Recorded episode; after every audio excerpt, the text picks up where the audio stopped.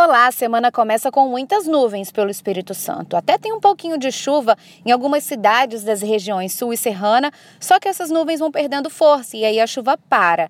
A tendência é que o sol apareça já no final da manhã, por isso o tempo continua abafado. À tarde, pode voltar a chover, mas fraco e isolado. Acompanhe mais detalhes da previsão na programação da TV Vitória.